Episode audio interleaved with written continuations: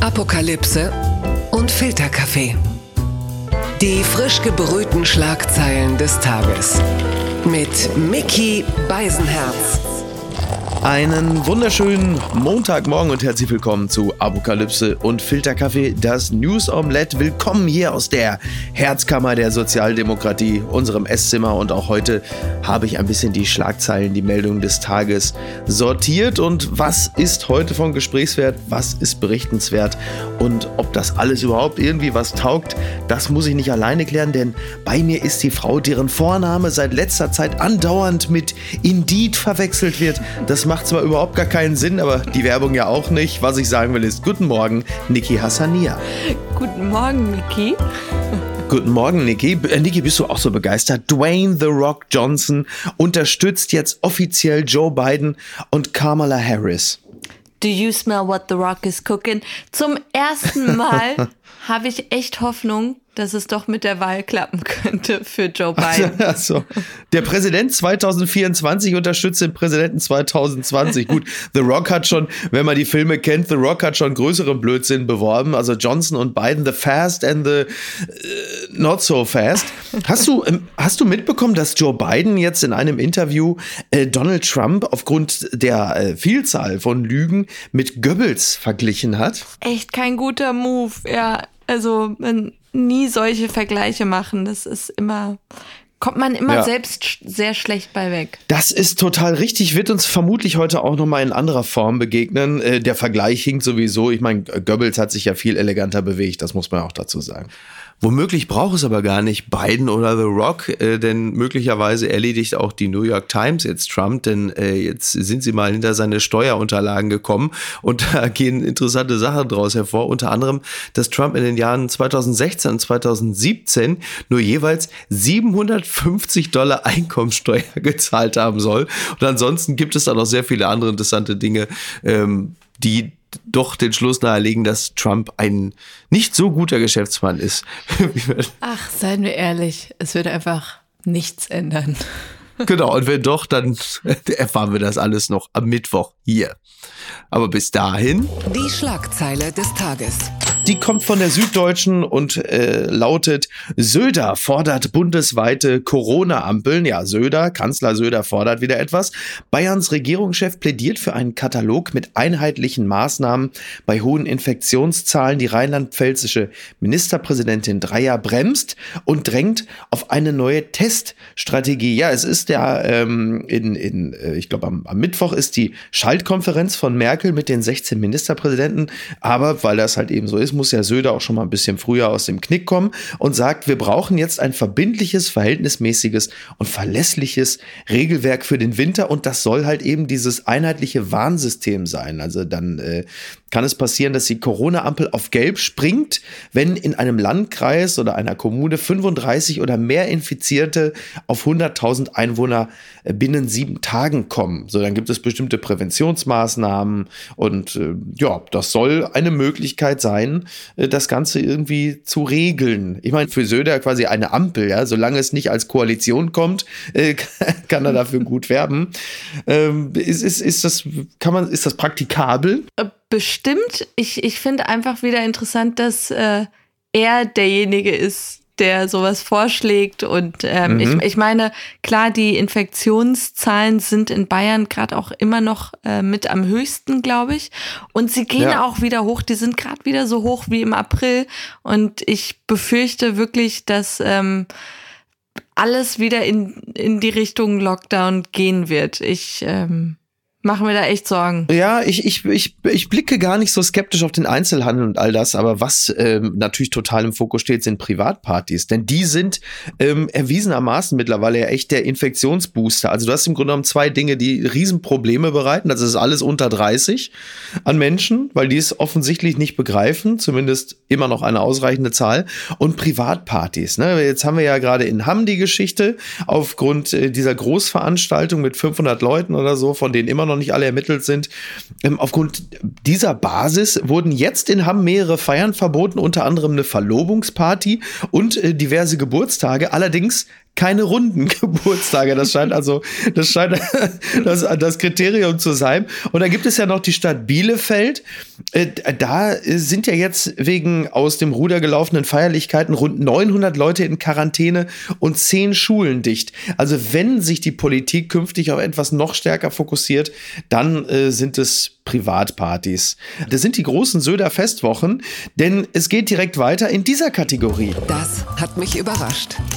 Ja, Markus Söder wird immer grüner. NTV schreibt, Kalifornien macht es vor. Söder will Verbrenner ab 2035 nicht mehr zulassen. Es gab ja den CSU-Parteitag, diesen digitalen, und da hat Markus Söder gesagt, er sei sehr dafür, dass man sich ein Enddatum setzt, ab dem Zeitpunkt, äh, ab dem fossile Verbrenner mit fossilen Kraftstoffen nicht mehr neu zugelassen werden können. Und da setzt Markus Söder auf das kalifornische Modell, denn dort soll auch ab 2035 sollen nur noch emissionsfreie Neuwagen erlaubt werden. Und äh, Söder regt an, dass es dann ein Anreizsystem geben soll, eine Recyclingprämie oder einen Umtauschgutschein, den man in einigen Jahren dann beim Kauf eines noch moderneren Autos nutzen könnte. Das ist ja dahingehend auch ganz interessant, weil äh, Söder ja vor kurzem gerade eben erst noch, wahrscheinlich auch um sich bei der Autoindustrie ein bisschen einzuschmeicheln, äh, Kaufprämien für Verbrenner angeregt hat. Und jetzt sollen die Dinger langfristig ver verboten werden. Das ist so ein bisschen wie eine Mautplan, die dann aber gar nicht erlaubt ist. Und aber gut. Komm, also ent entweder, entweder ist er schizophren, so dieses, äh, ich sage ja. hier das und dann das andere, oder ähm, 2035 wie alt wird er da sein, ähm, dass er weiß, ich bin da eh raus, macht was ihr wollt. Aber ähm, er kriegt eben gerade mit, dass die Grünen doch sehr ähm, oh ja. viele Wahlen gerade gewinnen. Äh, in Aachen, Bonn und wo war das noch? Äh, in Wuppertal, die Kommunalwahlen, ja genau. Genau. Da stellen die Grünen jetzt die ganzen äh, Bürger oder Oberbürgermeister, ja. Genau, und dass er da sich denkt, ach komm, greife ich auch noch ein paar Leute ab. Ja, ja, klar. Also Söder, er spürt wie kein zweiter den Zeitgeist. Deswegen ist es eine gewisse Form der Schizophrenie. Das ist jetzt nicht, nicht völlig falsch. Ist ja, ne? Also schneller als, äh, schneller grün als Söder wurde ja nur der Hulk. Von dem er äh, ja auch eine Tasse hat, äh, ist ja überliefert. Und, ähm, äh, aber eine ganz andere Tasse macht jetzt in Sachen Söder von sich reden. Denn bei dieser Parteitagsrede hat sich Söder, äh, ja, dramatisch eine Tasse gegriffen, sich Tee eingegossen. Und es ist eine Tasse, die äh, ist wohl aus dem Merchandise von Game of Thrones. Und als er sich den Tee eingegossen hat, also auf der Tasse stand erst Winter is coming, dann landet der Tee in der Tasse und plötzlich steht da Winter is here. Und viele vermuten schon, das sei eine Art äh, Metapher ähm, für Corona, das ja jetzt kommt. Winter is here. So. Wir müssten diese ja. Tasse haben. Ja, das habe ich ehrlicherweise auch gedacht. Ja, das ist toll, ne? Ja, schneller als die Tasse switcht eigentlich nur Söder selbst, muss man sagen. Aber ich will diese Tasse haben. Und äh, aber was soll denn eigentlich dieser Game of Thrones Vergleich, ne? Und, und trifft das auch auf die Bundespolitik, auf die CDU, CSU zu? Zwerge und uralte Reptilien. Also Laschet und Merz, das ist klar, aber wer ist dann, wer ist dann Röttgen? Und wer ist. Ich fand noch viel unterhaltsamer, wie er diese ganzen Hass-E-Mails, äh, die ihm gerade geschickt ja. werden, vorgelesen hat. Da hat irgendjemand, glaube ich, zu viel ähm, Tiger King geguckt und hat ihm geschrieben, dass er ihn, äh, also Söder, gerne in Scheibchen schneiden würde und äh, Tigern zum Fraß vorwerfen würde. Das fand ich sehr hart, aber ich muss gestehen, ich musste sehr laut lachen. an die Tiger, weil wer hat sie nicht zu Hause? Vor allem in Scheibchen, in Scheibchen schneiden, so oh diminutive, oh Gott, oh wie, oh Gott, wie schrecklich. Söder Carpaccio, naja gut. Blattgold.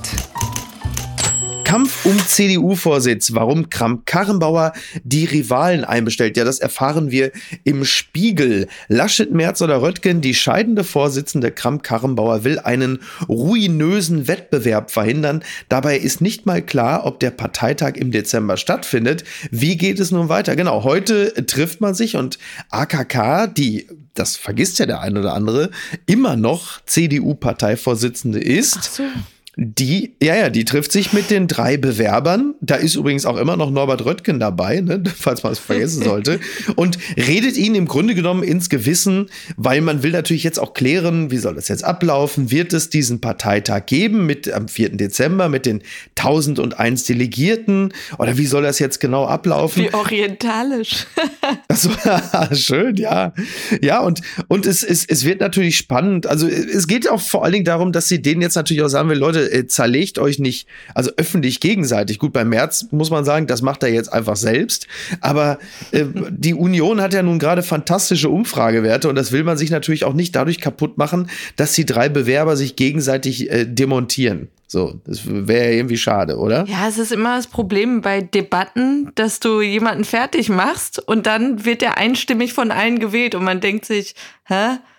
Ähm, ja. Gab es da nicht die und die Argumente gegen ihn? Ähm, aber ich, ich finde es irgendwie so ein bisschen affig, das Ganze. Lass sie doch einfach ihren, ihre Streitigkeiten. Also ich finde sie einfach sehr unterhaltsam. Ja, und, äh, du, das kann auch, das kann auch sehr, sehr witzig werden, weil es ist unter anderem auch eine Sache wird mitbesprochen. Es, es könnte eine oder mehrere öffentliche Debatten im Fernsehen geben zwischen den drei Bewerbern. Eine, äh, ein sogenanntes Triell. So, oh. und da hat vor allen Dingen, ja, da hat vor allen Dingen Röttgen dran Interesse. Das würde ihn aufwerten, ist ja klar, weil er auch am wenigsten äh, Presse bekommt. Die anderen sind da jetzt eher weniger dran interessiert. Ich weiß auf jeden Fall, also Twitter und die sozialen Netzwerke würden, glaube ich, glühen, wenn so etwas kommt.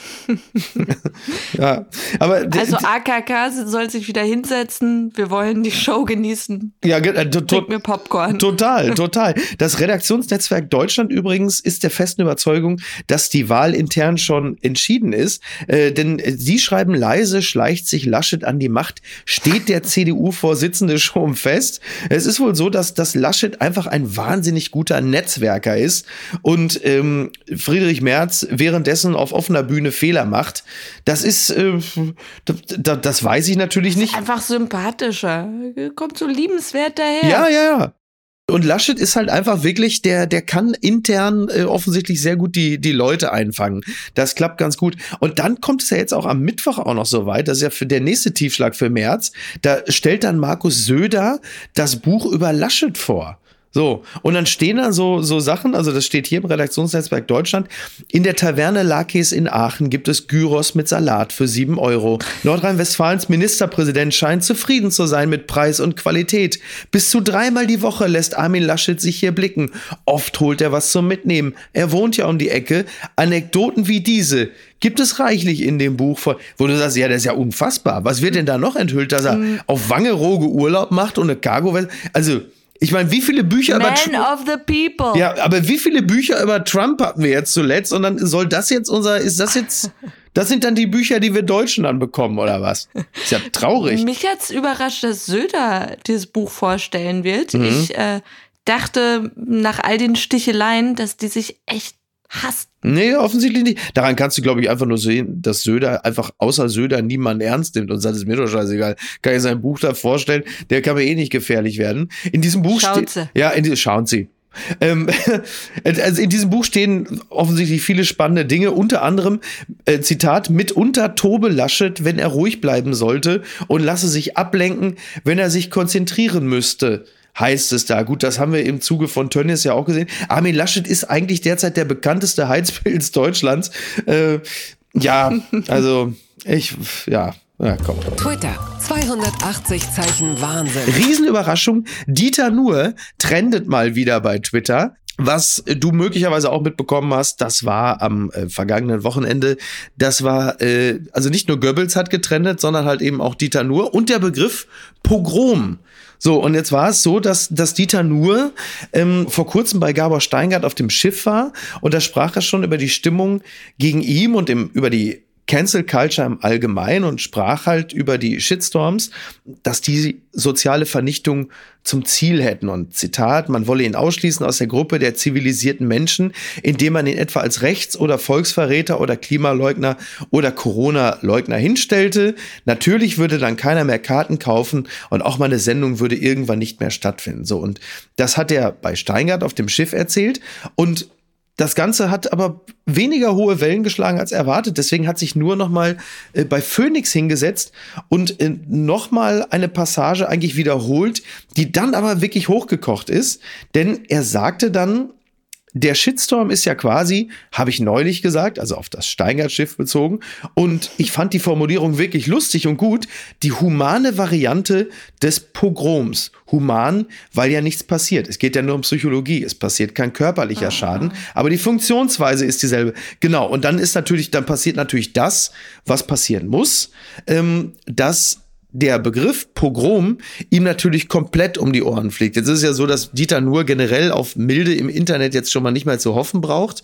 Aber richtig glücklich ist es nicht, oder? Ja, vor allem, er ist wirklich ein intelligenter Mann. Ich ähm, dachte so beim ersten, na, vielleicht ist ihm so ein Scheiß ausgerutscht oder so. Und dann aber mhm. im nächsten Interview doubling down und du denkst so. Ja, auch als, als wäre er fast traurig gewesen, dass das beim ersten Mal äh, ja. kein, kein, ne, also und dann beim zweiten Mal wiederholt Kein Gehör gefunden. Also ich so, hier, ich habe doch da diesen tollen Vergleich gemacht. Äh, ja. Habt ihr nicht zugehört? Und ich, ja. ich frage mich bei sowas dann auch, ob es wirklich so ein Shitstorm auf, auf Abruf ist, dass du dir denkst, ey, mhm. ich, ich, äh, ich vermarkte mich damit besser. Ob, es würde mich wirklich äh, interessieren, ob man als Entertainer mit, mit so Shitstorms wirklich äh, mehr Asche macht, dass man sagt, ey, ich riskiere es. Ich, äh Na, ich, also ich, ich weiß wo schon so aus sicherer Quelle, dass das schon Dinge sind, die ihn persönlich wirklich treffen, dass er in, in diese Ecke gestellt wird.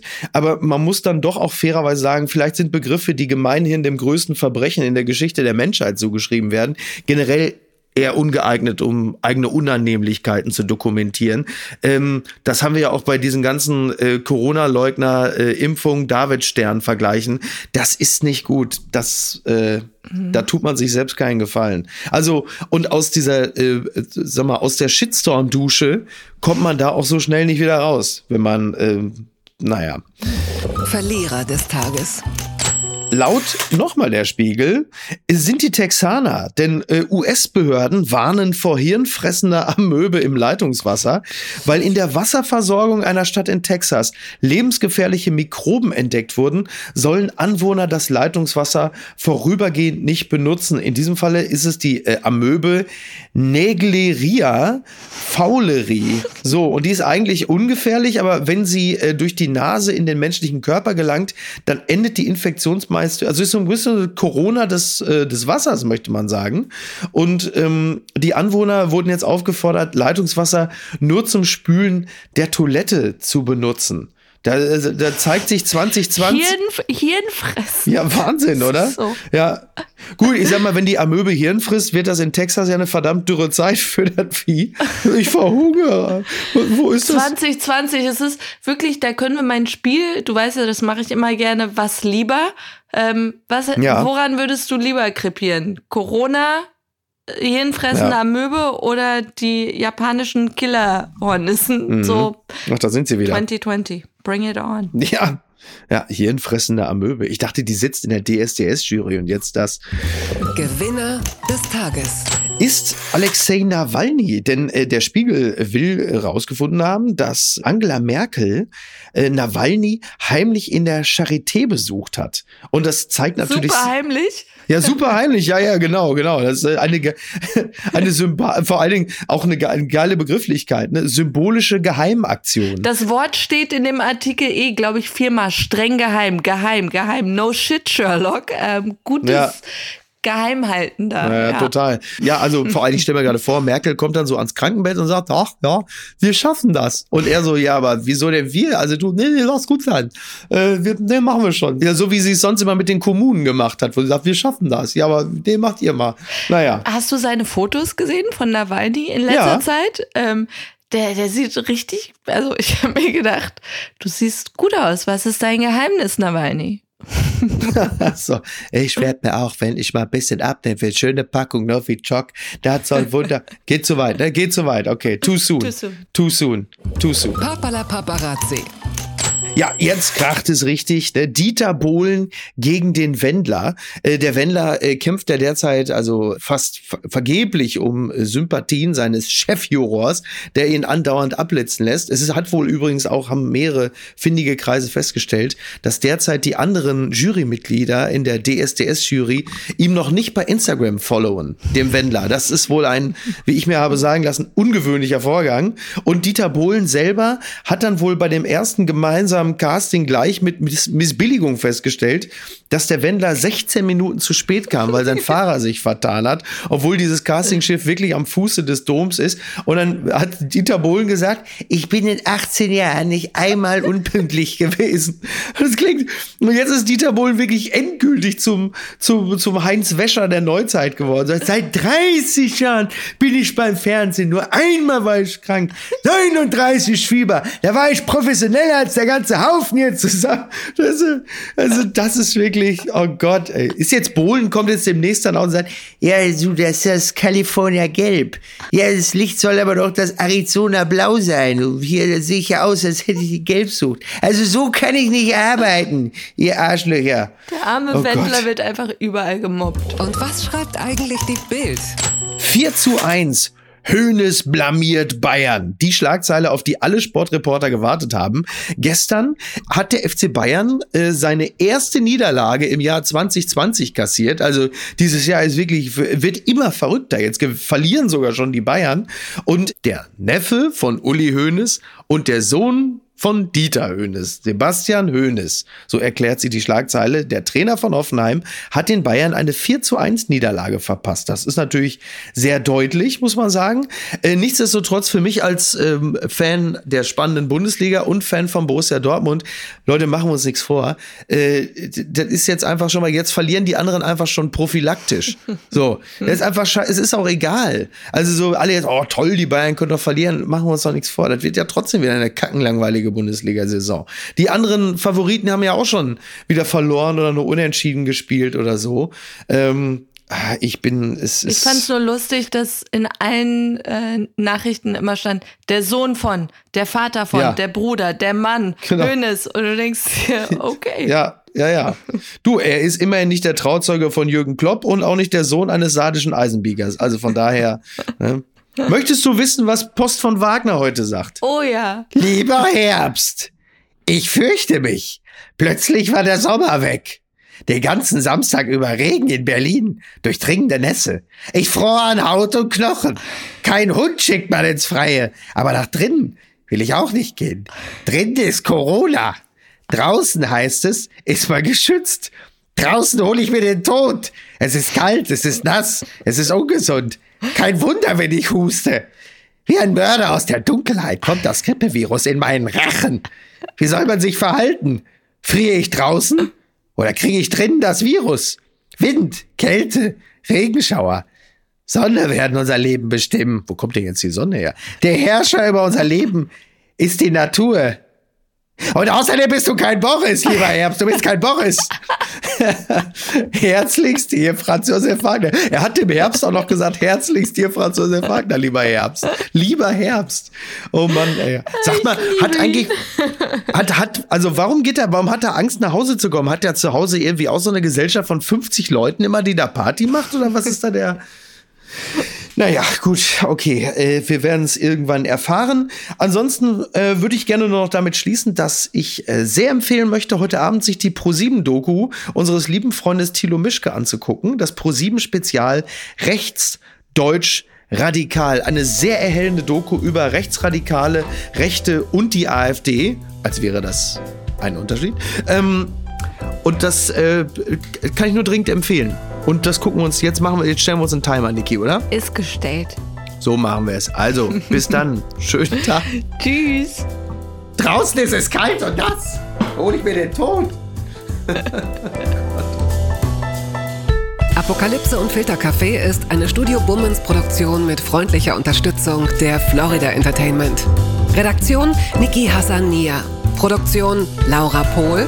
Ton und Schnitt Mia Becker und Christian Pfeiffer. Neue Episoden montags, mittwochs und freitags. Überall, wo es Podcasts gibt.